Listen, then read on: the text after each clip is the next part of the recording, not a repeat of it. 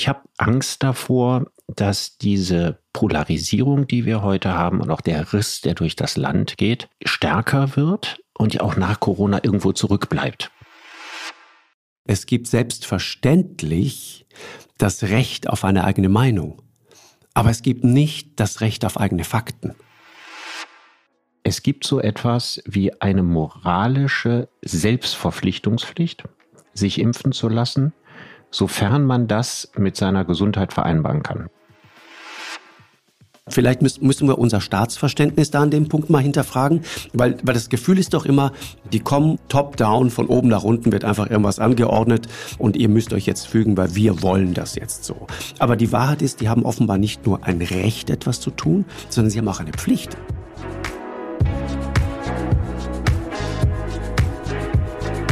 Lanz und Precht.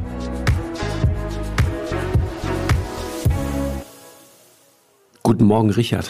Guten Morgen, Markus. Wo erreiche ich dich? Zu deiner ganz großen Überraschung in meiner Mönchskemenate.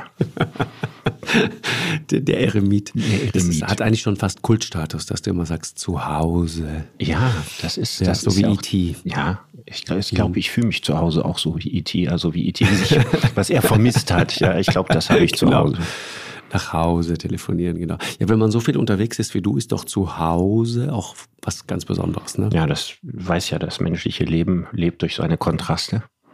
Ja, ja absolut. nur wenn man viel unterwegs ist, kriegt man große Sehnsucht nach zu Hause. Das stimmt. Ja, nur wenn man den ganzen Tag in der Stube hockt, kriegt man Fernweh. Also das ja. hängt ja unmittelbar miteinander zusammen. Ne? Das ist das Problem aller irdischen Paradiese, dass der Mensch immer den Kontrast braucht. Mhm, das ist wahr. Und wenn du und wenn du äh, der der wie soll man sagen der unpatriotischste Mensch auf Erden warst, dann wirst du spätestens dann, wenn du deine Heimat verlässt, wirst du plötzlich zum glühenden Patrioten. Ja. Das habe ich so erlebt. Das ist ganz interessant. Deswegen ich war mal in den USA als, äh, mit so einem in so einem äh, Journalistenaustauschprogramm ja in meiner Jugend quasi. Und da wurde ich von den Amerikanern als der typischste Deutsche unter den 20 äh, jungen Journalisten ausgewählt.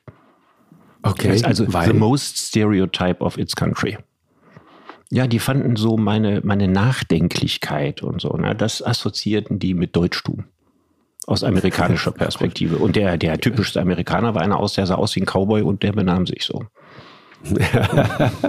ja, das ist das Schöne an Klischees ist, dass man sie ja in, in, in Realita sozusagen immer wieder antrifft, ne? Ja, es gäbe Klischees nicht, wenn es nicht Menschen gäbe, die sie bestätigen. Ja, genau. Realitär sagt man, glaube ich. Ne? Ich habe das neulich mal gegoogelt. Mhm. Man darf auch das in nicht sagen. Man sagt eigentlich nur Realitär. Mhm. Ja. Also mit ER am Ende. Ja, ja. Genau. Boah, ey, hier wieder. Unvorstellbar. Ich ähm, wollte dich fragen, Richard, das ist eine ereignisreiche Woche, wie immer, was dir gerade durch den Kopf geht, aber speziell auch vor dem Hintergrund dieser, dieser weitreichenden Entscheidungen, die in dieser Woche fallen. Und das Land ähm, taumelt so von, von krisenhafter Situation zu krisenhafter Situation. Entscheidungen müssen dringend getroffen werden, werden aber ein ums andere Mal aufgeschoben. Äh, das, was Angela Merkel eigentlich weiter fortsetzen wollte, nämlich äh, den, den sozusagen den, die, die epidemische Lage, äh, das hebt Olaf Scholz einfach auf und sie gibt ihm auch irgendwie klar zu verstehen, was sie davon hält, nämlich nicht besonders viel.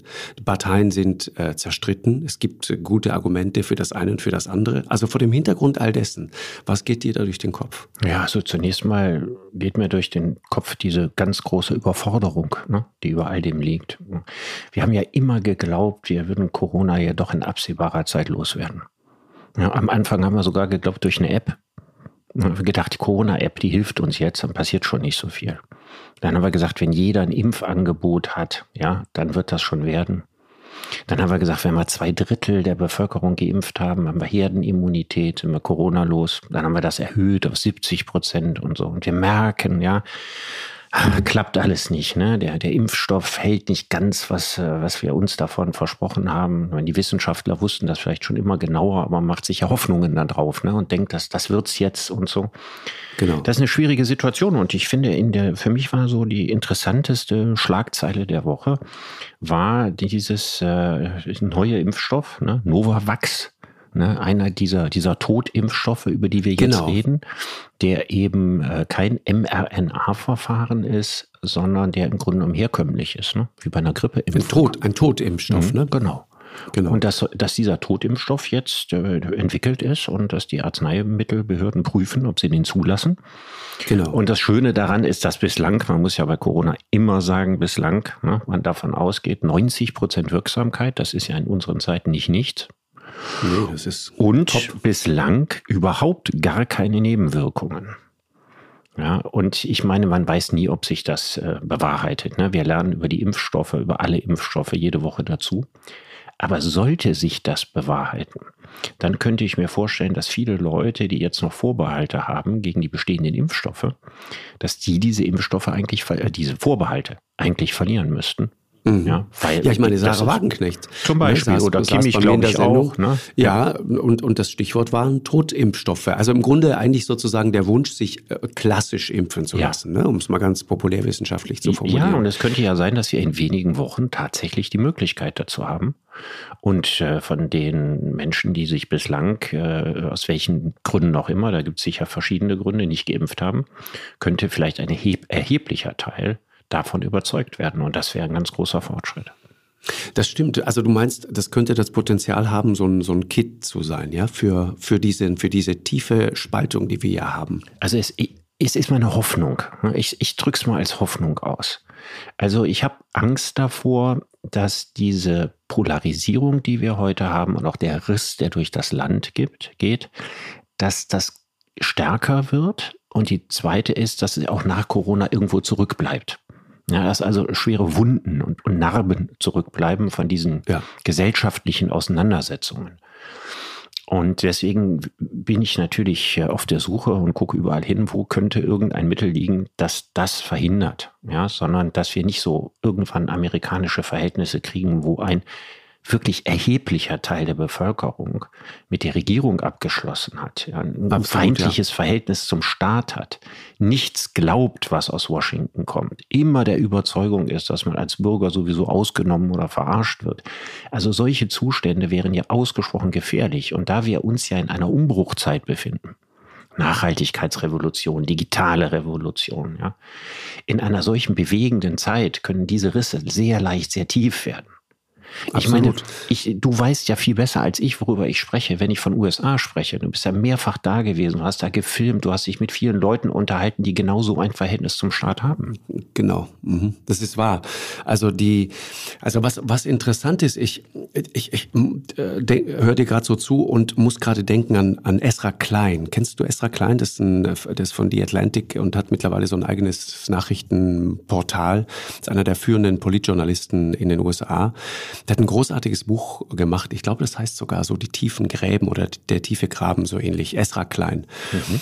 Und da beschreibt er etwas, was, ähm, was mir ehrlich gesagt viel mehr Angst gemacht hat als ähm, sozusagen diese, diese vielen Symptome, an denen wir festmachen, wie tief diese Spaltung ist. Der, der hat äh, zusammen mit einem ähm, Politikwissenschaftler sich mal ganz genau die Wahlergebnisse, das erste Wahlergebnis von Trump angesehen.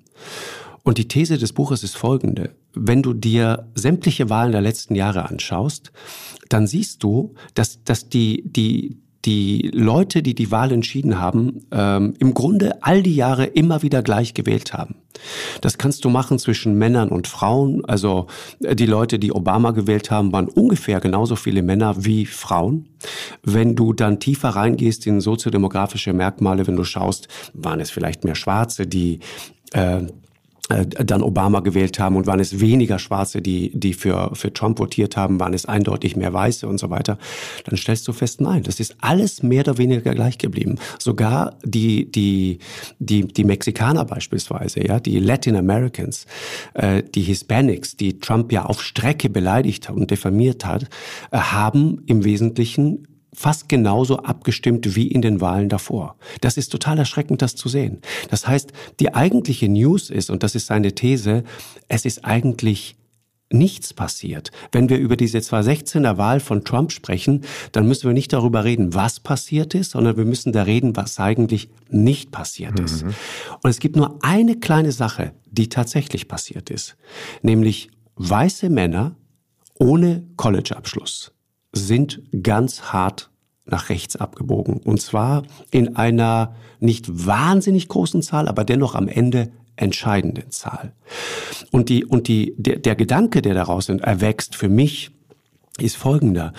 Man könnte ja sagen, guck mal, alles gar nicht so schlimm, aber eigentlich in Wahrheit ganz furchtbar, weil es nämlich zeigt, wie wenig du brauchst, wirklich wie unglaublich wenig du brauchst, bis so ein System kippt, fragil, instabil wird oder einfach aufhört zu existieren. Das ist das, das ist die eigentliche Botschaft dieser, dieser Geschichte. Und das heißt, du, es braucht nicht viel. Meinst du, wir Denk sind uns auch in Deutschland zu wenig bewusst, wie fragil unser sozialer Frieden ist? Ja, das glaube ich. Das glaube ich tatsächlich. Ja, weil, wir, ja. weil wir so lange so ruhige Zeiten hatten. Genau. Und dass wir, dass wir uns gar nicht vorstellen, dass es eigentlich nur kleiner entscheidender Veränderungen braucht. Genau. Und die Gesellschaft fängt an, stärker auseinanderzufallen. Richtig. Äh, die Aggressionen nehmen zu. Exakt. Das Misstrauen nimmt zu. Äh, das Lagerdenken verstärkt sich. Das sind ja alles so Dinge. Ich meine, wo gab es das früher? Ne? Früher gab es das zwischen rechts und links mal.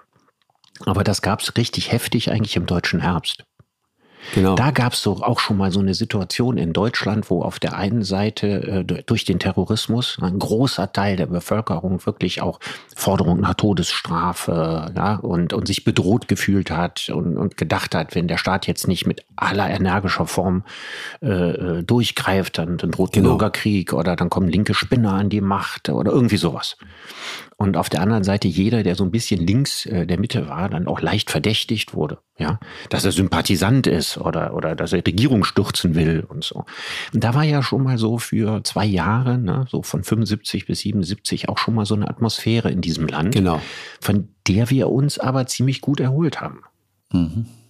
Das ist wahr, aber das hat natürlich wahrscheinlich äh, meine Vermutung, das wissen Soziologen natürlich viel besser und Politologen, aber meine Vermutung wäre immer, es hat natürlich was mit steigendem Wohlstand zu tun. Ne? In, in Phasen, das kannst du in Amerika auch sehen, ne? in Phasen, in denen es aufwärts geht, den Leuten tendenziell immer besser geht, äh, da tauchen solche Phänomene natürlich nicht so schnell auf. Und ich finde ja, umgekehrt hat Corona das ja gezeigt. Wenn du dir mal anschaust, auch, auch in deinem, kann man selber ganz einfach überprüfen. Die Leute, die plötzlich anfangen, Dinge zu sagen, die du ihnen niemals zugetraut hättest. Und ich gehöre nicht zu denen, die verächtlich über diese Leute sprechen. Ich würde auch äh, ich, ich, ich, ich wage nie, niemals äh, diese Leute, wie es manchmal so verächtlich gemacht wird, als dumm zu bezeichnen. Ne? Dumm ist äh, ne, ne, ne, ne, ein großer Begriff, über den muss man mal, muss man ausführlicher sprechen. Wenn du mal genauer hinguckst, siehst du, die Leute, die irgendwann sozusagen erreichbar sind für, für, für seltsame Positionen. Also bis hin zu, ich hatte das neulich im Bekanntenkreis, dass Leute mir sagen, das weiß doch jeder, dass die Regierung, die Regierung, wer auch immer das dann mhm. ist, die Regierung löscht kritische Informationen übers Impfen im Internet. Und das sagen mir intelligente Menschen. Mhm. Die glauben Wobei das. die wahlweise sagen könnten, die Regierung oder der Staat oder die, ja, die Massenmedien. Genau. Das genau. ist für die alle drei genau dasselbe. So, und wenn du da mal genauer hinguckst, dann siehst du ganz häufig, und deswegen hat das auch eine tragische Komponente, das sind nicht zufällig, glaube ich, ist meine Beobachtung, Leute, die in dieser Krise und die Verheerungen sind grauenvoll. Das kannst du, kannst aus, aus medizinisch, gesundheitlich sowieso, aber auch wirtschaftlich, existenziell. Mhm. Haben wir gerade in den USA zum Beispiel gesehen. Aber das sind Leute, die in irgendeiner Form besonders betroffen waren, Wobei die man unter die muss, Räder gekommen ist es Ja, ist es ja nicht vergleichbar existenziell. Nein. Ne, die USA haben kein vernünftiges soziales Sicherungssystem. Du hast ja auch beim letzten oder vorletzten Mal erzählt, aus dem Beispiel, was du in San Francisco erlebt hast, genau. ja, wie Menschen aus der Mittelschicht ja im Eiltempo ja, richtig in, nach in, unten durchgereicht ganz werden. nach unten durchgereicht werden genau. können. Das ist bei uns ja nicht im gleichen Maße Nein. dramatisch. Ich meine, das kann Nein. passieren, aber es passiert nicht im gleichen Tempo nee, und man schlägt auch nicht so hart auf wie in den USA. Da, ja, das ist richtig, Richard, aber das, das meine ich gar nicht. Wobei die Fälle gibt's hier auch. Ne? Also es, es gibt immer so dieses Narrativ, das ist ja eigentlich alles ganz gut gelaufen. Ich würde das auch im Großen und Ganzen so bejahen, was die wirtschaftliche Seite angeht und das, das haben die gut gemacht. Aber natürlich kann ein Staat nicht bis in jedes Detail Detail, in jeden Einzelfall genau eingebunden sein und, und, und sozusagen jede jede Verwüstung an dem Punkt ausschließen. Und ich, es, es ist nicht nur das. Wenn du dir Gastronomen zum Beispiel anschaust, keiner von denen würde sagen, boah, die haben jetzt hier meine Existenz zerstört. Aber faktisch ist das natürlich das, was passiert ist. Wenn du dir mal überlegst, du baust dir über 20 Jahre etwas auf, dein großer Traum, dein eigenes Restaurant, und dann reicht ein elender Winter und dann ist dieser Traum zerstört. Und zwar mhm. unwiederbringlich zerstört. Und die, und die Geschichte geht ja immer weiter. Und dann kämpfst du und dann musst du, musst du deine Mitarbeiter irgendwann entlassen. Dann kommen die auch nicht mehr zurück, äh, weil sie längst in anderen Berufen eine Anstellung gefunden haben. Wir haben ja neulich mal drüber gesprochen, ja, in Südtirol, in der Gastronomie zum Beispiel. Ja, wir leben ganz maßgeblich davon. Da gibt es in der Autozulieferindustrie, die es dort auch gibt, mittlerweile ganze Abteilungen, die bestehen aus ehemaligen Servicekräften, Kellner, Köche, alle möglichen Leute, die dort arbeiten, die kommen auch nicht mehr mehr zurück. Das heißt, deine Existenz, wenn du ein Restaurant betreibst oder, oder ein kleines Hotel oder so, die ist unmittelbar gefährdet, wenn nicht gar zerstört. Und das macht natürlich was mit den Leuten. Und natürlich bist du dann anfällig oder wenn du, weiß nicht, stell dir vor, du bist ein junger, junger Künstler, der gerade seinen ersten Hit hat. Wovon lebt heute eine Band? Die lebt nicht mehr vom, vom, vom, nee, vom nee, CD-Verkauf, vom Streaming. Ja, ja. Genau, die lebt, die lebt von ihren Auftritten. So, es sei denn, ja sie komplett hat, äh, Milliarden Klickzahlen, ne? dann kann sie auch genau, von Spotify genau. leben, aber so, nicht genau. so, nicht, nicht, so, ja nicht solange sie eine kleinere Band ist. Ne? Das gilt ja auch für alle möglichen möglichen anderen Künstler, äh, Com Comedians, äh, die, genau. die, nicht mega erfolgreich gewesen sind bisher, ne? für alle Leute, die auftreten. Genau. Äh, freiberufliche mit, Schauspieler. Mit ja, Johannes Oerding, der, von dem ich weiß, dass er äh, uns ab und zu hört. Liebe Grüße an der Stelle, Johannes, in, äh, dessen Musik ich wirklich äh, heiß und innig liebe und mit dem ich auch schon mal äh, das Vergnügen hatte, Musik zu machen äh, und den ich gequält habe, auch ihn mit meiner schlechten Pianiererei. Der, der hat mir das mal geschildert, diesen Moment, wie er, ich glaube, es war in Rostock, wie die, die waren auf Tournee und plötzlich wurde einfach der Stecker gezogen. Plötzlich war einfach vorbei. Du fliegst gerade richtig, es läuft unvorstellbar und plötzlich zieht dir dieses Virus den Stecker. Äh, nun ist Johannes keiner, der, der deswegen zum Querdenker würde. Nee, der wahrscheinlich auch ne? nicht wirtschaftlich bis auf die Knochen äh, ruiniert Nein, ist. Aber, ne? aber andere trifft das natürlich nicht. wirtschaftlich sehr viel härter, das ist klar. So, ja. Genau. Und Johannes ist aber auch ein gutes Beispiel dafür. Der fing gerade an und ich weiß, wie hart der gearbeitet hat für seinen Erfolg und wie lange das gedauert hat. Und dann geht's endlich los und plötzlich erklärt man dir ein ums andere Mal so, das geht nicht mehr, das geht nicht mehr, das geht nicht mehr. Und das, das macht natürlich was mit den Leuten. Das ist ja gar keine Frage. Und dann bist du anfällig natürlich natürlich auch für seltsame Theorien und, und, und wenn wenn's, äh, also wenn du nicht wirklich stabil bist äh, und, und dann passieren solche Dinge. Und was ganz interessant ist, ich habe dieser Tage ein, ein, ein, in einem Buch gelesen von Heidi Kastner heißt sie, eine Gerichtspsychiaterin, die du wahrscheinlich kennst, die ein Buch über Dummheit geschrieben hat. Das ist ein wirklich gutes Buch. Äh, und die, die schreibt darin total guten Satz sie sagt, die Leute berufen sich immer auf so Sätze wie, ich bin in dieser Krise ganz bei mir selbst. Oder auf die Eigenverantwortung. Eigenverantwortlich haben wir auch schon drüber gesprochen. Aber sie sagt, es ist eigentlich Mumpitz, weil Eigenverantwortung bedeutet, äh, dass du irgendwo als Eremit in der, in der Wüste, in einer Höhle lebst, ja, dann kannst du gerne sagen, ich bin eigenverantwortlich, nur für mich. Ja, übrigens Oder ein altes, altes Argument gegen den Liberalismus.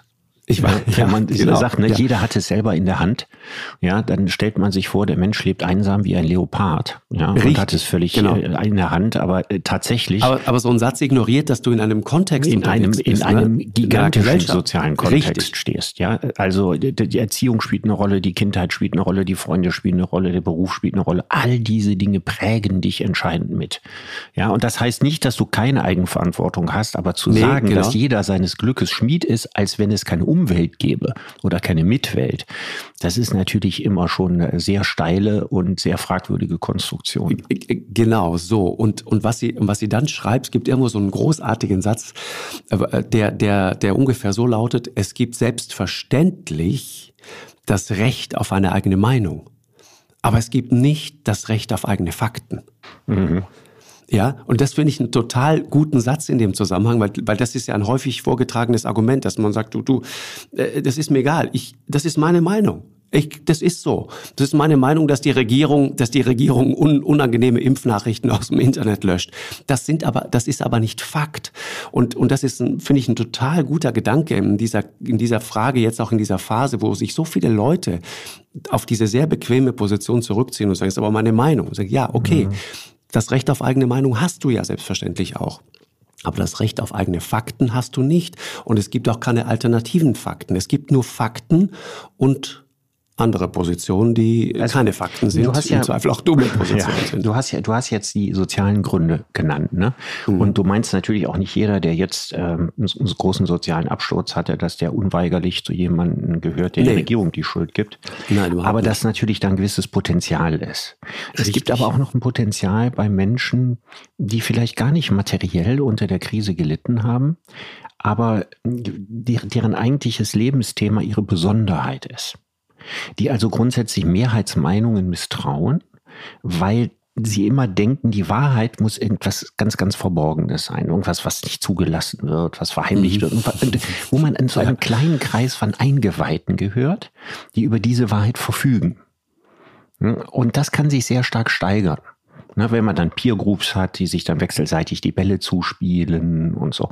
Und ich, das würde ich auch nicht unterschätzen, weil ich, ich glaube, dass ja. ähm, diese grundsätzliche Vorstellung, dass diese alles, was mit Corona zu tun hat, irgendein inszeniertes Theater ist. Ja, also eine Aufbauschung oder, oder eingefädelt, wie am Anfang waren ja tausend Verdächtige genannt, ja, die dahinter stecken könnten. Und beliebt, übrig geblieben ist, glaube ich, nur das World Economic Forum in Davos. Also die Bill Gates Theorie ist heute nicht mehr so, so, so ja. in. Ja, und, äh, wo, und die, viel wahrscheinlichere Theorie, dass das irgendwas doch mit China zu tun hat, ja, die ist eigentlich auch nicht mehr so richtig in. Und dann findet sich irgendwas, worauf man sich dann geeinigt hat. Und das war ja ganz, ganz lange die Vorstellung, dass das World Economic Forum in Davos eben einen, einen Neuanfang für die kapitalistischen Gesellschaften erfinden will. Und äh, ich glaube, dass das wirkungsmächtigste, was es dagegen gäbe, wäre tatsächlich mal eine Woche in Davos zu sein. Um sich dann einfach vorzustellen, wie sieht die Logistikleistung dahinter mhm. eigentlich aus? Wie macht man sowas? Wie bringt man den russischen Präsidenten dazu, mitzuspielen in einer solchen genau. Inszenierung?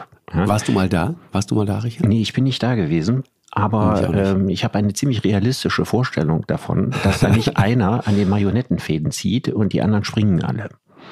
Und dass der Veranstalter, also Klaus Schwab des Economic Forums, äh, nicht der mächtigste Mann der Welt ist, ja, der ähm, kranke Fantasien hat, sondern äh, sein Buch The Great Reset hatte eigentlich einen anderen Ursprung.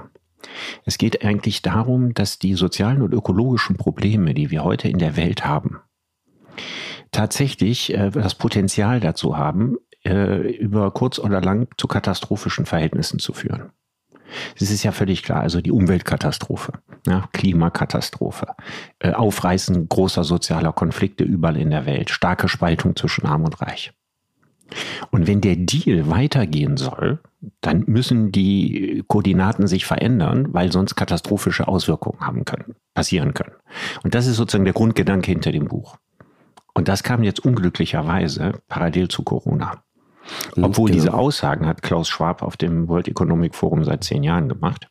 Aber jetzt hat man gedacht, jetzt machen die ernst, jetzt passiert irgendwie irgendwas. Und der Vorteil solcher Geschichten ist immer, sie haben ein sehr einfaches Narrativ. Und die, die real existierenden Dinge in der Welt, die haben zum Teil überhaupt kein Narrativ. Ja, so vieles sind Zufall, so vieles sind Verkettungen, so vieles sind Dinge, die man nicht vorhergesehen hat. Ja, also das Unverfügbare ja, regiert die Welt stärker als äh, die Verfügungsgewalt der Mächtigen. Das ist aber was, was man sich am besten dann vorstellen kann, wenn man so eine ungefähre Vorstellung hat, wie diese Menschen, die man die Mächtigen nennt, in welchen Sachzwängen die sich selber aufhalten. Ne, also genau. diese James Bond-Autonomie äh, eines Bösen existiert ja fast nirgendwo in der Welt. Mhm, ist richtig. Ist richtig. Die, die, das, ist, das ist ja ohnehin so ein Thema. Du hast übrigens, Richard, äh, in der Zeit habe ich gesehen, ein gutes Interview, wo ihr ja genau darüber redet, ne? äh, ausgelöst auch durch unsere Diskussion rund ums Thema Impfen dass wir eigentlich gar nicht mehr die, in die Fähigkeit besitzen, miteinander ins Gespräch zu kommen. Mhm. Und das ist etwas, glaube ich, über das man reden muss. Es gibt, es gibt ähm, äh, äh, du kennst Klaus Brinkbäumer, das ist der ja, ehemalige Spiegel-Chefredakteur. Spiegel, Klaus ist so ein, den, den kenne ich mm, von ein paar Begegnungen hier in der Sendung. Das ist ein, ein Textgott, ja, ein großartiger Schreiber. Der hat ein ähm, wunderbares Buch gemacht über die USA. Äh, und gibt auch einen Film dazu äh, mit, mit äh, Stefan Lambi. Ähm, und da geht's im Grunde im Kern genau um das Gleiche. Es geht um die Frage, wie gehst du um mit einer Situation, in der ein Land, in dem Fall die USA, aber das Gleiche haben wir durch Corona hier auch, sich nicht mehr einigen kann auf eine Wirklichkeit, auf eine Realität.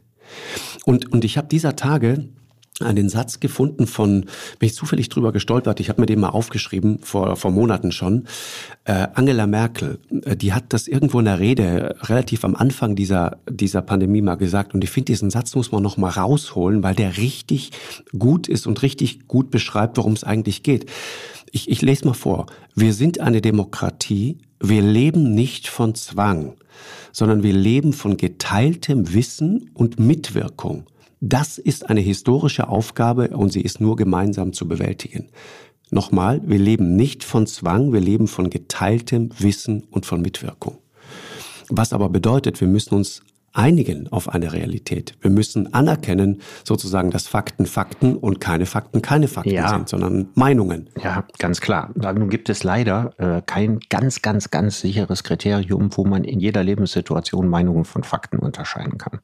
Es bleibt also immer, immer Interpretationen und wir haben es ja auch bei der Wissenschaft immer mit dem aktuellen Stand der Dinge zu tun und der ja. kann sich eben ändern. Der hat sich auch in der Pandemie sehr oft geändert. Aber das, das, kein Widerspruch, Sache, ne? Nein, das Geteiltes ist kein Widerspruch. Wissen, das ist genau das, was Sie meinen man, es, es geht sozusagen darum, auf die redlichste Art und Weise zu versuchen herauszufinden, was Fakten sind. Und genau. sich nicht die Fakten passend zu seinen Meinungen zu suchen und entsprechend anzupassen. Das ist ja quasi der Prozess, über den wir hier reden. Ne? Richtig. Es ist natürlich, ist klar, in, in, in Zeiten der Pandemie ist von allen möglichen Leuten alles Mögliche behauptet worden, wo immer überhaupt nicht klar war, ist das jetzt Fakt, ist das nicht Fakt und so weiter. Liegt in der Natur der Sache. Wir waren mit einem Virus konfrontiert, das wir bis heute nicht ganz verstanden haben, das auch durch Mutationen sich ständig verändert. Interessant bleibt nicht, ob der eine Satz oder der andere Satz am Ende richtig war, sondern die Frage ist, ob man sich redlich darum bemüht. Ja, und mit, mit sozusagen geschulter Urteilskraft daran zu gehen und auch zum Beispiel Fakten anerkennt, die einem weltanschaulich nicht in den Kram passen. Richtig. Das ist eine der allerwichtigsten Voraussetzungen, um äh, hysterische Diskussionen zu vermeiden. Genau. Ja. Aber das haben wir mittlerweile, ne? Wir sind genau in Ja, wir Punkt. sind in also, eine sehr hysterische Situation reingekommen und der Grund ist einfach die Angst. Also A, es ist dieser unglaubliche Überdruss, dass wir die Pandemie nicht loswerden. Mhm. Und auf der anderen Seite eben eine sehr angstgetriebene Diskussion. Also das ist einerseits die Angst der Geimpften vor den Ungeimpften, dass sie ihnen die Krankenhausbetten wegnehmen, dass äh, sie unsere medizinischen äh, Versorgungssysteme zusammenbrechen lassen. Und es ist auf der, auf der anderen äh, Seite äh, die, die Angst der Ungeimpften. Der Staat möchte sie zu etwas zwingen, ja, was sie beim besten Willen nicht wollen. Und das äh, geht nur durch Überzeugungsarbeit. Ne? Das, man kann nicht man immer mehr und mehr und mehr den Druck erhöhen. Das wird man sehen, dass man dann vielleicht eine höhere Impfquote kriegt, aber eben auch mehr Verunfallte zu, zu, zurücklässt. Das ist sozusagen der, der Spagat, über den wir hier denken müssen. Genau. Ne? Also man kann, man kann nicht alles mit Gewalt in dieser Situation erzwingen. Ich meine, in Richtig. Portugal ist ja fast die ganze Bevölkerung geimpft. Der Staat hat da überhaupt keinen großen Druck äh, machen müssen. Er hat den Leuten Briefe nach Hause geschrieben.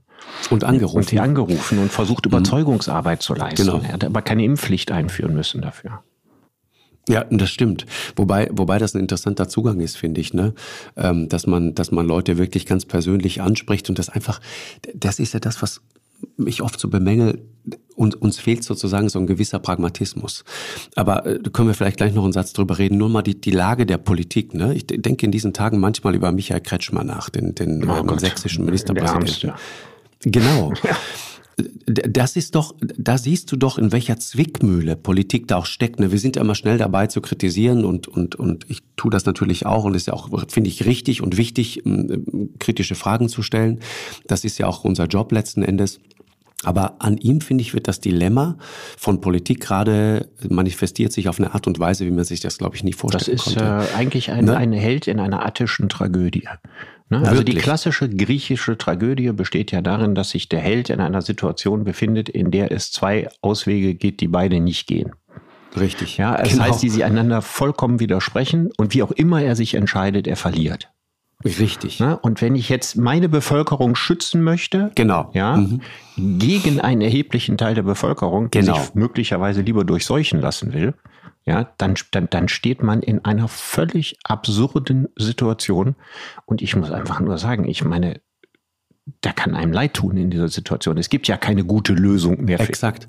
Also äh, es, das ist der Punkt, auf den ich hinaus wollte. Egal welche Entscheidung der trifft, er trifft sie immer gegen mindestens 50 Prozent, also die Hälfte Ungefähr, seiner ja. eigenen Bevölkerung. Ja. Ungefähr, genau. Das heißt, du kannst niemandem etwas recht machen. Nee. Und weil die, die Position auch, das ist eine solche Spreizung, das kannst du niemals auffangen. Und man sieht sie mir auch an. Der, der hatte das schon mal vor der letzten Wahl. Da hat man gesehen, wirklich körperlich gesehen, wie die ja gekämpft hat, mit jedem Einzelnen diskutiert hat, versucht hat, die Leute irgendwie mitzunehmen. Und zwar von der großen Halle angefangen bis hin zum direkten Gespräch am Gartenzaun. Ja. Da hatte ich manchmal das Gefühl, Kretschmer ist in, innerhalb von, von Monaten um Jahre gealtert. Ja. Und jetzt ist er schon wieder in so einer Situation. Weißt du, was mir dazu Und- einfällt? Ich habe gestern mit Joschka Fischer diskutiert, ne? Okay. Und dann hat er mir gesagt, was, was er nie verstehen würde, warum Wahlsieger sich eigentlich immer so freuen. Und wenn man dann zurückdenkt, wie war das, ja, als, als er im Amt bestätigt wurde mit einem tollen Ergebnis, ja, Ja. wenn der gewusst hätte, was auf ihn zugekommen Genau. wäre, hätte er sich vielleicht weniger gefreut. Also man, Das das, das, muss ja wirklich sagen, was ist das für, für ein Beruf? Und interessanterweise sagte gerade Joschka Fischer, ja, man müsse sich mal anschauen, wie Angela Merkel im Amt gealtert sei. Mhm. Aber man hätte sich auch seine eigenen Bilder anschauen können. Ich wollte gerade sagen, also da, da Also wenn, wenn er da mit dem Finger auf jemanden zeigt, zeigen direkt wieder zehn Finger auf ihn zurück. Das ist auf jeden Fall so. Also Macht macht Falten, aber Macht macht, Macht macht auch einsam. Ja, definitiv. Ja, weil die, die Anzahl der, der echten Freunde werden in der Politik immer weniger und weniger. Mhm. Und das sind vielleicht so ein paar Dinge, die man, äh, wenn man sich die Entscheidungsträger ja, heute anguckt, eben auch im Hinterkopf immer haben sollte. Ne? Also ähm, diesen Job zu machen, gerade in solchen Zeiten, ist einfach unglaublich schwer. Ja, und die, die Frage, die sich, die sich für mich daraus ergibt, äh, ist, Richard, gibt es, wir haben ja vorhin gesagt, dass Frau Kastner recht hat, wenn sie sagt, ähm, äh, Eigenverantwortung und ich bin ganz bei mir selbst in dieser Krise. Ich höre vor allen Dingen auf mich, ich bin mit mir im Reinen. Das ist eigentlich kein besonders schlauer Gedanke, weil du lebst ja eben nicht in, als Eremit in irgendeiner Höhle äh, irgendwo in der, in der Wüste Gobi, sondern du lebst da in einem größeren Kontext. Und die Frage ist ja, ob sozusagen aus dieser Situation, aus dem Bewusstsein und auch, auch aus der Tatsache, dass Politik da natürlich äh, eine, eine, eine unlösbare Aufgabe hat an vielen Stellen, ja, Dinge zusammenzubringen, die man nicht zusammenbringen kann. Ob daraus sozusagen auch eine moralische Verpflichtung, also wenn du sagst, es gibt keine Impfpflicht, aus guten Gründen, haben wir hier schon ein paar Mal drüber gesprochen, aber gibt es vielleicht eine moralische Verpflichtung, sich impfen zu lassen. Und da muss ich immer denken an dein Buch ähm, über die Pflicht. Du hast äh, vor, äh, wie lange ist das her? Ein gutes Jahr? Ja, ungefähr. Ne? Ein, ein Buch veröffentlicht, ein tolles Buch über die Pflicht, äh, die die Menschen haben. Gibt es eine moralische Verpflichtung, sich impfen zu lassen? Also ich habe in dem Buch ähm, da erstmal argumentiert für die moralische Verpflichtung, einen Mundschutz zu tragen, sich an gewisse Grundrechtseinschränkungen zu halten, wie die Versammlungsfreiheit und so weiter. Und ich würde sagen, und dazu müssen wir genau unterscheiden, ähm, es gibt so etwas wie eine moralische Selbstverpflichtungspflicht, sich impfen zu lassen, sofern man das mit seiner Gesundheit vereinbaren kann. Wir reden jetzt nicht über Leute mit entsprechenden Vorerkrankungen, die gute Gründe haben, es nicht zu tun, sondern jemand, der sich für ganz normal gesund hält. Und Da würde ich sagen, also bei mir war es so, als ich mich impfen lassen habe, ich habe relativ wenig Angst vor Corona, habe ich auch nie gehabt, ja. Aber da war es Ist genau das so, das ja? Gleiche.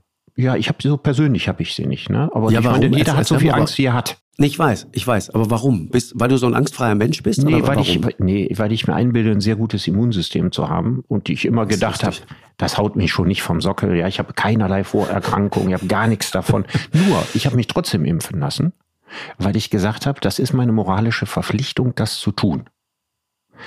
Und diese moralische Verpflichtung sollte derjenige, der sich um seine Gesundheit wie ich keine großen Sorgen machen muss, der sollte der auch meines Erachtens nachkommen. Was anderes ist es, ob der Staat die Menschen zwingen darf, sich zu impfen. Und da ist halt der Unterschied, wenn der Staat die, die Menschen dazu zwingt, Sicherheitsgurte anzulegen im Auto. Ja, oder sich an Verkehrsregeln zu halten oder das Rauchen verbietet, dann greift er nicht in den Körper eines anderen Menschen ein. Mhm, das ist eine die Unversehrtheit des Körpers. Ne? Genau, es geht um die Unversehrtheit des Körpers. Das heißt also, ich verändere ja, ich greife ja in meine Physiologie ein durch eine Impfung. Und das ist ein Unterschied dazu, ob ich mir einen Gurt anlege oder einen Helm aufziehe und so weiter. Und das ist eben nicht das Gleiche. Wenn das das Gleiche wäre, gäbe es die Impfpflicht längst. Und dazwischen ist noch ein Graben, ne, wenn man sagt, wirklich eine Impfpflicht zu machen. Tja, und da kann ich nur zum Ausgang des Gesprächs zurückkommen und sage, ich drücke die Daumen für Novavax. Ich ja. hoffe, dass Novavax äh, uns äh, die weitere Diskussion um die Impfpflicht irgendwann erspart, weil es eben viele Menschen überzeugen könnte, die jetzt noch Angst vor den gegenwärtigen Impfstoffen haben. Mhm. Und das wäre äh, mit Abstand die aller, allerbeste Lösung, die wir haben könnten, weil ich immer denke, wenn wir die Impfpflicht einführen, dann werden wir diesen Riss und diese Gräben, über die wir gesprochen haben, möglicherweise mhm. noch weiter vertiefen. Mit Sicherheit wird das so sein. Ich will noch mal, Richard, auf dieses Thema Pflichten. Es gibt in deinem Buch über die Pflicht gibt's einen total guten Satz, äh, weil es geht ja auch immer, so wie ich vorhin Frau Kastner zitiert habe, die sagt, es gibt selbstverständlich das Recht auf eigene Meinung, aber es gibt nicht das Recht auf eigene Fakten. Ja, und, und das sind zwar grundlegend unterschiedliche Dinge. Und du, also es geht sozusagen um das, um das eigene Verständnis von, von, von Meinung und von Fakten. Du äh, beschreibst in diesem Buch, und ich will das mal kurz vorlesen, auch die, die, die sozusagen die, die, die Rolle, die ein moderner, das muss man immer dazu sagen, ein moderner Staat heute hat. Weil wir missverstehen das häufig. Ich, ich trag mal vor, du sagst, ich muss zunächst mal erklären, was auf Corona-Demos und in manchen Echokammern des Internets völlig unbekannt zu sein scheint nämlich inwiefern der moderne liberal-demokratische Staat nicht nur das Recht hat, Regeln und Maßnahmen zum Schutz von Millionen schwacher und gefährdeter zu verordnen, sondern, und das ist der entscheidende Punkt, die Pflicht. Das heißt, unser, vielleicht müssen wir unser Staatsverständnis da an dem Punkt mal hinterfragen, weil, weil das Gefühl ist doch immer, die kommen top-down, von oben nach unten wird einfach irgendwas angeordnet, so patriarchalisch und ihr müsst euch jetzt fügen, weil wir wollen das jetzt so. Aber die Wahrheit ist, die haben offenbar nicht nur ein Recht, etwas zu tun, sondern sie haben auch eine Pflicht. Was heißt das? Mhm. Das heißt, ähm, dass wenn man sich die Geschichte der, der Freiheit anguckt, hm, die mit dem Liberalismus beginnt, Erklärung der Menschenrechte, ja, Ende des 18. Jahrhunderts. Dann hat man gesagt, ja, du hast das Recht auf das, auf körperliche Unversehrtheit, dann, das kam ja alles dann nach und nach als Katalog quasi auf die Menschenrechte dazu. Du kannst hingehen, wo du willst, du kannst leben, wie du willst und so weiter. Aber die Leute konnten nicht leben, wie sie wollten. Sie konnten es nicht, weil zum Teil die materiellen Grundlagen fehlten. Ganz viele waren ganz arme Bauern auf ihrer Scholle, die hatten gar nichts von den Menschenrechten. In dem Zuge, wie der moderne Staat entsteht, fängt er an, immer mehr Fürsorgepflichten für die Menschen wahrzunehmen. Also nicht nur Steuern von denen zu kassieren, ja, und sie zum Militär zu ziehen, sondern auf der anderen Seite eben entsteht ganz allmählich ein Sozialstaat. Der, der Sozialstaat entsteht und gibt den Leuten Schutzräume. Ja, es gibt eine gewisse, irgendwann entstehen Versicherungen. Ne, genau parallel dazu macht der Staat noch was. Er macht nicht nur Sozialgesetze, es entstehen nicht nur Sozialversicherungen für Rente, für Krankheit und so weiter, sondern der hat noch ein anderes Problem und das besteht im 19. Jahrhundert eben mit Pandemien. Ja, und mit Infektionskrankheiten. Und die zentrale Infektionskrankheit des 19. Jahrhunderts ist die Tuberkulose.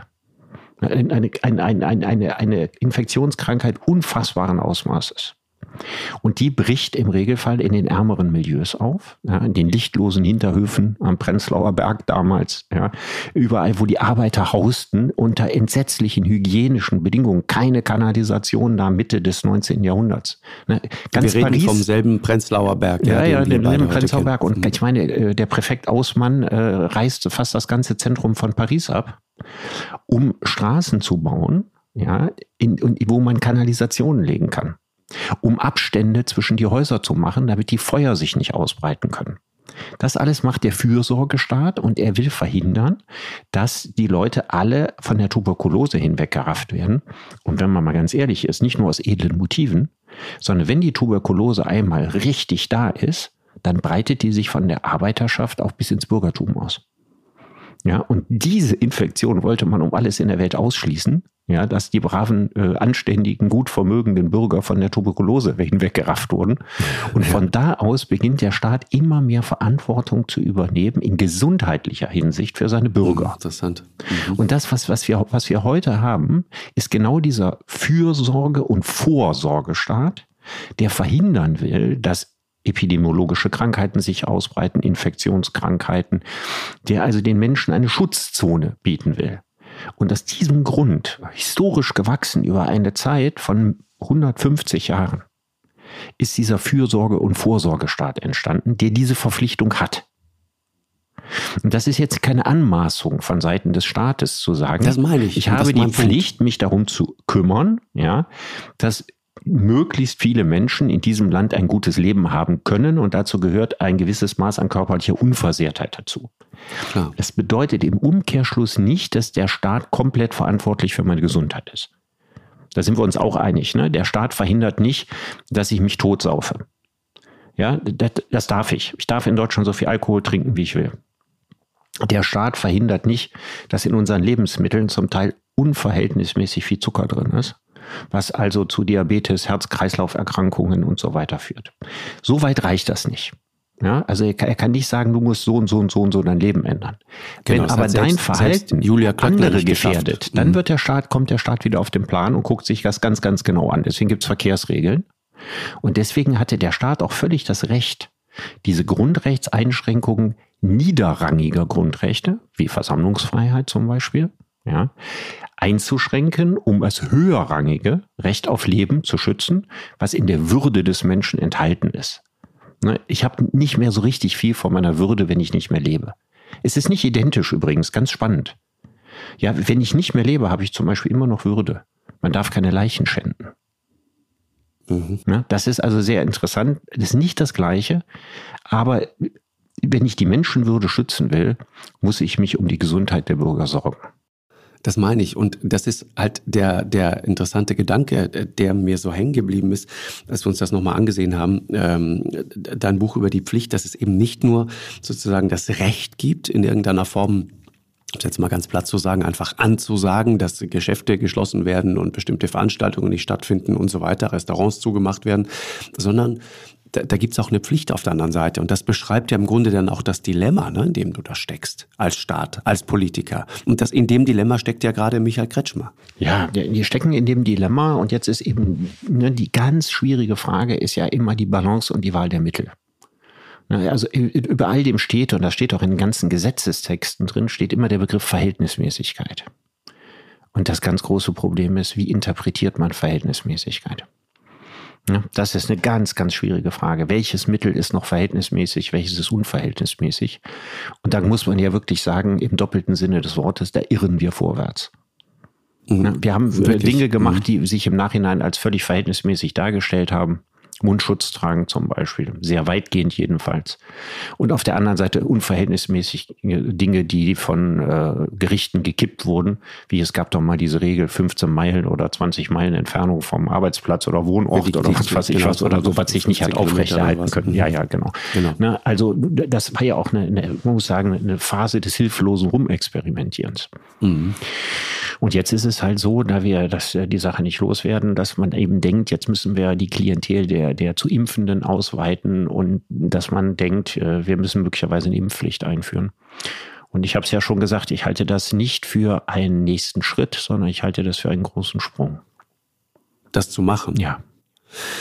Ähm, was mir auffällt, ist allerdings, wie häufig, immer häufiger dieses Wort plötzlich zu hören ist aus dem Mund von Leuten aus der ersten Reihe der Politik. Das wurde jetzt monatelang immer großräumig umfahren, dieses Wort. Niemand hat es ausgesprochen. Es ist auch interessant, zum Beispiel das Wording von, von Michael Kretschmer zu sehen, der das Wort Lockdown jetzt komplett vermeidet, spricht nicht von Lockdown. Er will aber trotzdem die Welle brechen eine Wellenbrecherpause. Ja, also ich glaube, da gibt es einen Konsens. Ne? Es, gibt genau. einen Konsens in der Politik zu sagen, wir machen keinen Lockdown mehr. Nur wenn man genau. keinen Lockdown macht, dann muss man ja was anderes machen. Und das ist der Grund, warum das Wort Impfpflicht so häufig fällt. Hm, ja, genau. Genau, aber er, er, er will, er muss eigentlich einen Lockdown machen, darf es jetzt aber nicht so nennen. Das ist sein Dilemma. Er, er, deswegen sagt er auch nicht Lockdown, aber es läuft genau darauf hinaus. Und er versucht sozusagen wie ein, wie ein empathischer Landesvater zu sagen, Mensch, lass uns doch jetzt mal 14 Tage Pause gönnen. Was er damit meint, ist, lass uns mal 14 Tage alles zumachen. Mhm. Weil er anders keine Chance mehr hat, das Ding in den Griff zu kriegen. Also jemand, der in so hat, einer Lage ne? solche Worte findet, wäre eigentlich der geeignete Spitzenkandidat für die Union. Aber ich will ihm das Vielleicht, nicht wünschen. Ja. Ich will ihm das nicht wünschen, äh, frei nach Joschka Fischer. Wobei, ist das nicht ein bisschen kokett, wenn Joschka Fischer sagt, da gibt es eigentlich gar keinen Grund zur Freude, komm. Also gerade Joschka Fischer ist nun es jemand... Es gibt ein Jubelfoto, wenn man sich anguckt, es gibt so ein berühmtes Foto, wo die sich vor Lachen biegen. Ja. Ja, also, also der Schröder komm. auf der einen Seite und so diese, ja, ja man müsste es salopp ausdrücken, diese Stänze, ja, die ja jetzt ja. sozusagen unglaublich stolz waren und, und einen Spaß daran hatten und so weiter. Aber vielleicht hat er dazugelernt, also vielleicht, ich habe ihn auch dann sofort äh, gefragt, äh, ob er das, was er gemacht hat, nicht nochmal machen würde. Worauf er den Diplomat, die diplomatische Antwort gab, heute nicht. okay, also er meint heute Abend nicht oder, nee, er oder unter nicht dem Eindruck dieser Pandemie? Heute. Ja, das meine ich, okay. Gut, aber das sucht man sich ja nicht aus. Ne? Nee. Weil, weil wir vorhin gerade und jetzt noch mal ganz kurz, Richard, zum Schluss über, über äh, Spitzenpersonal sprechen. Ich, ich habe doch vorhin gesagt, äh, die, dieses Buch von Esra Klein, Der tiefe Graben, so heißt es, jetzt fällt es mir auch wieder ein, äh, wo er beschreibt, was eigentlich nicht passiert ist 2016 und wo du in erschreckender Weise mal analysiert kriegst, wie wenig es braucht, um ein gesamtes System sozusagen instabil zu machen oder, oder möglicherweise auch zu zerstören. Ich habe das Gefühl dieser Tage, wenn man sich so, so langsam wird klar, was eigentlich diese Figur Angela Merkel über 16 Jahre für dieses Land war. Äh, das war genau der Anker, um den uns die halbe Welt beneidet hat. So kritisch man vieles sehen kann, also darüber reden wir bestimmt mal in einer anderen Ausgabe, wenn es dann wirklich soweit ist. Aber wenn du mit Menschen im Ausland sprichst, wenn du, wenn du überall in der Welt unterwegs bist, dann wirst du immer wieder feststellen, ähm, dass, dass uns die Leute um diese Bundeskanzlerin beneidet haben. Weil sie sagen, das ist stabil, das ist verlässlich, das ist nicht diese vordergründige Eitelkeit. Das ist jemand, der, der ist verantwortungsbewusst und er ist auch empathisch im entscheidenden Moment. Das hat man ja auch gemerkt in dieser Krise. Das ist zum Beispiel so ein Zug, der mir relativ unbekannt war. Und, äh, und dann nimmst du dieses, diesen Faktor oder diesen, diesen entscheidenden, äh, diese entscheidende Dimension, diese, diese Figur nimmst du quasi vom Schachbrett und plötzlich hast du das Gefühl, Mann, alles aus den Fugen. Ja, ja, die, die also CDU das, aus ist, den das Fugen. ist ein bisschen zu, ein bisschen, ein bisschen. Nein, du für die CDU, jetzt, Ja, für ne? die CDU stimmt das sicher, ne? Ja, also, genau. Also, also Angela Merkel hat durch ihre Person die Risse, die längst waren, sehr, sehr gut überdeckt. Das meine ich. Und hat äh, die, die CDU zusammengetackert. Ne? Was natürlich auch daran lag, dass sie Kanzlerin war. Also wenn sie Oppositionsführerin gewesen wäre, ja. wäre das Ganze sicher schwieriger gewesen. Klar. Aber aus dieser Kanzlerrolle heraus, da würde ich das für sagen. Was insgesamt Deutschland anbelangt, zum Teil. Also es ist ja interessant, dass wir in Deutschland häufig einen Politikertypus als Kanzler haben, der keine Brillanz hat. Ne? Also Kohl war ein sehr bedeutender Politiker, aber nichts an dem Mann wirkte brillant. Er hatte eher das gegenteilige Image. Bei Angela Merkel ist das genau das Gleiche. Beide verkörperten eigentlich sowas wie die deutsche Mittelmäßigkeit von der Ausstrahlung her. Von der Ausstrahlung Von der her, genau, Ausstrahlung genau, her. Ich rede nicht von ihren politischen Leistungen, so, sondern von ihrer genau. Ausstrahlung. Genau. Ein riesiger Unterschied, wenn man in Frankreich Regierungschef sein will. Ja, also äh, die französische Regierungschefs überboten sich wechselseitig an Eitelkeit. Richtig. Und sie müssen über rhetorische Brillanz verfügen. Ja, ich habe meine Sarkozy-Rede gehalten. Ja, ich meine, ob dieser Mann brillant, würde ich niemals sagen, aber er war ein geschliffener Rhetoriker mit einem unglaublichen Pathos. Also völlig anderer Stil von Politik, als es das in Deutschland war. Ja, das wollen wir doch auch so. Und damit nicht, ne? gehörte Angela Merkel ja noch ein bisschen irgendwie fast zur alten Bundesrepublik. Mhm. Weil diese Art von Regierungschef, die wird immer seltener. Überall in der Welt wird die seltener. Ja, also dieses, dieser, dieser Gedanke, dass jemand irgendwo in der, von der Mitte aus, ja, das Ganze irgendwie ruhig zusammenhält. Genau. Das ist eigentlich was Aussterbendes. Aber das wäre wirklich mal ein guter Anlass für einen Angela Merkel Gedenkpodcast, um das mal in Ruhe aufzuschlüsseln. ja, das ist, ist, vielleicht müssen wir da mal über die Frage reden, warum es eigentlich so ist, dass wir mit, mit Politikern, die noch im Amt sind, geht man ja sehr hart ins Gericht. Und wenn sie dann irgendwann mal nicht mehr da sind, es war auch bei Helmut Kohl so. Ich meine, ich weiß noch, als ich in dieses Land gekommen bin, boah, die Deutschen waren so müde von Helmut Kohl. Keiner hatte mehr Absolut. Bock auf Helmut Kohl. Kaum war er abgewählt, ja, ja. erschien Helmut Kohl plötzlich in so einem milden, warmen Abendlicht. Man hatte das Gefühl, Mensch, schade, dass er nicht mehr da ist. Weißt, weißt du, Markus, niemand ist so schlecht wie sein Ruf. Aber niemand, aber niemand so gut wie sein Nachruf. okay, das lassen wir jetzt mal so stehen. Richard, das hat Spaß gemacht. Vielen Dank. Ja, auf bald. Vielen Dank. Tschüss, Markus. Tschüss, tschüss, tschüss. Eine Produktion von M hoch 2 und Podstars bei OMR im Auftrag des ZDF.